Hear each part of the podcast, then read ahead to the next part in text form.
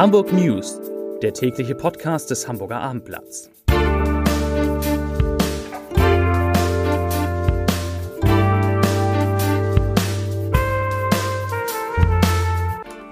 Herzlich willkommen. Mein Name ist Bernd Röttger und ich freue mich, Sie heute einmal wieder in unserem täglichen Podcast begrüßen zu dürfen.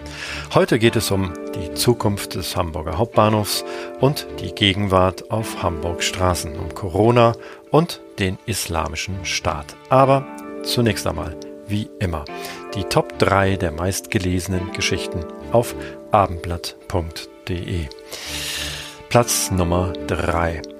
Blockhaus, warum jetzt die zweite Preiserhöhung folgt. Platz Nummer 2. Baccariata, auch der DFB ermittelt neue Proteste gegen den HSV. Platz Nummer 1. Bund lässt Wohnungen in Hamburg über Jahre leer stehen. Morgen ist der große Tag des Olaf Scholz. 39 Jahre nach Helmut Schmidt wird wieder ein Hamburger Bundeskanzler. Am Mittwochmorgen um 9 Uhr kommt der Bundestag zur Kanzlerwahl zusammen. Die spannende Frage ist dabei nicht, ob Olaf Scholz tatsächlich gewählt wird, sondern ob er in der geheimen Wahl mehr oder weniger Stimmen bekommt, als die Ampelfraktion im Parlament hat. Wir werden natürlich für Sie dabei sein und berichten. Die großen Umgestaltungspläne für den Hamburger Hauptbahnhof sind einen entscheidenden Schritt weiter. Ein hochkarätig besetztes Preisgericht hat die Entwürfe des Büros BOF Architekten aus Hamburg mit den Landschaftsarchitekten Hutter Reimann aus Berlin zum Sieger des städtebaulichen Wettbewerbs zur Erweiterung des Hamburger Hauptbahnhofs und Entwicklung seines Umfelds gekürt. Heute Mittag stellte die Stadt die Pläne zum Hauptbahnhof im Rahmen der Landespressekonferenz vor. Der Entwurf beinhaltet eine gläserne Halle auf der Südseite des Bahnhofs. Laut der Jury, sie bestand aus 23 Mitgliedern aus Politik, Stadtplanung und Architektur sowie der Deutschen Bahn, bietet diese Halle eine zeitgemäße Fortsetzung der denkmalgeschützten Bahnhofshalle. Der nun gekürte Entwurf soll Grundlage eines Masterplans für die Erweiterung des Hauptbahnhofs und der Entwicklung seines Umfeldes werden. Hamburg bleibt eine der staureichsten Städte Deutschlands. In Kiel hingegen liegt der staureichste Straßenabschnitt der Republik. Einer am Dienstag vorgestellten Erhebung des Anbieters von Verkehrsanalysen Inrix stehen Autofahrer in München 79 Stunden und damit am längsten im Stau, gefolgt von Berlin mit 65 Stunden und Hamburg mit 47 Stunden. Die schleswig-holsteinische Landeshauptstadt liegt in diesem Bereich mit 22 Stunden zwar deutlich dahinter, teilt sich aber mit ihrer Bundesstraße 76 Süd zwischen der B 502 und der neuen Hamburger Straße zusammen mit dem Mittleren Ring in München den Titel des staureichsten Straßenabschnitts in Deutschland. 27 Stunden dauere hier die jährliche Verspätung, heißt es in der Studie. Am Dienstag informierte der Hamburger Senat ebenfalls in der Landespressekonferenz im Rathaus über die aktuelle Corona-Lage in der Stadt. Zitat: Es gibt einen ersten Omikron-Fall, sagte Senatssprecher Marcel Schweitzer. Das sei jedoch zu erwarten gewesen. Um einen Reiserückkehrer Rückkehrer handelt es sich dabei nicht. Die Kontaktnachverfolgung soll nun nähere Erkenntnisse liefern. Die erkrankte Person sei ungeimpft gewesen und lebe im Bezirk Eimsbüttel. Unser Corona-Update. Am Dienstag meldete die Hamburger Sozialbehörde 614 Corona-Neuinfektionen. Das sind 194 Fälle weniger, mehr, mehr als am Vortag, aber 24 weniger als am Dienstag vor einer Woche. Damit ändert sich die Inzidenz nur leicht und liegt nun bei 244,2. Laut Robert Koch Institut haben in Hamburg bislang 1,4 Millionen 34.681 Menschen zumindest eine Erstimpfung erhalten. 1,3 Millionen und 90.979 Personen sind vollständig geimpft. Die Impfquote steigt weiter. Vollständig geimpft sind in Hamburg nun 75,1 Prozent der Gesamtbevölkerung.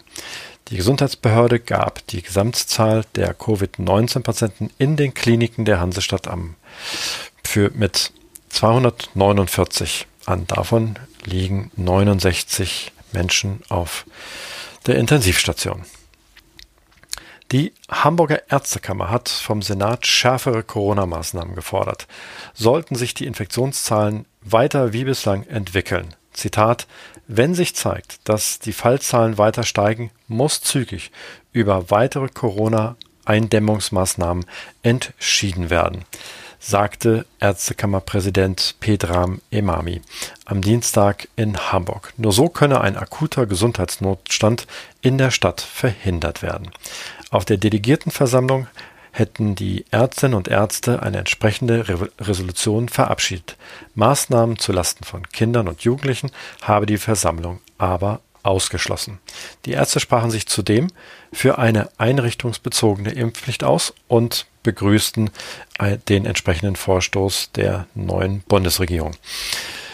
In Hamburg stehen seit Jahren Wohnungen und Reihenhäuser des Bundes leer und verfallen. Sie gehören alle der BIMA, der Bundesanstalt für Immobilienaufgaben. Die BIMA vermietet die Wohnung an Bundesbeamte, Polizisten, Zollmitarbeiter und Soldaten. Die Behörde räumt auf Abendblatt-Nachfragen ein, dass unter anderem an der Ostdorfer Landstraße und am Grotefendweg je vier Wohnungen unbewohnt sind, zum Teil seit 2019 und 2018. Sie müssten grundsaniert werden, sagte ein BIMA-Sprecher.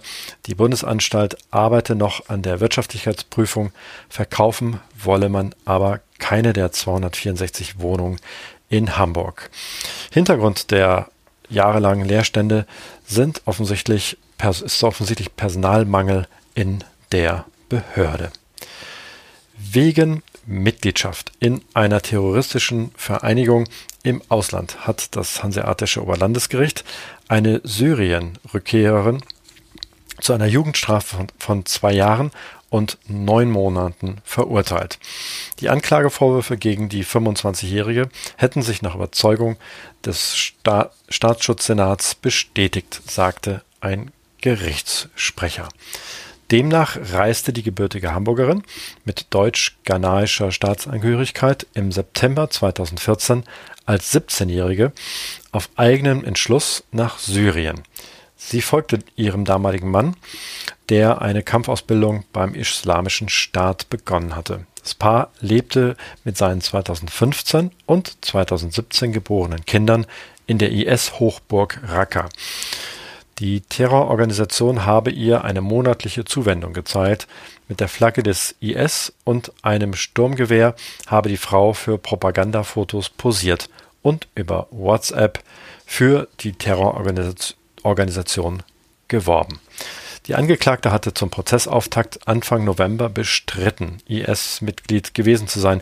Sie habe nur das Leben in Syrien ausprobieren wollen und sei dort bloß Hausfrau gewesen. Zum Abschluss habe ich noch eine Podcast-Empfehlung für Sie. Mein Kollege Lars Haider hat in seinem Podcast Entscheider treffen Haider Aidan Ösus zu Gast. Die Hamburger SPD-Politikerin und Vizepräsidentin des Deutschen Bundestages spricht über Olaf Scholz und Angela Merkel, über die über Impfskeptiker, über Politiker mit Einwanderungsgeschichten und darüber, wie sie in die Politik kamen. Den Podcast finden Sie wie immer unter abendblatt.de slash Entscheider sowie ganz bequem in der eigenen Podcast-App des Hamburger Abendblatts. Hören Sie rein. Es lohnt sich. Von mir war es das für heute. Mir bleibt jetzt nur noch eines zu sagen. Ich wünsche euch, ich wünsche Ihnen einen schönen Abend und bleiben Sie gesund.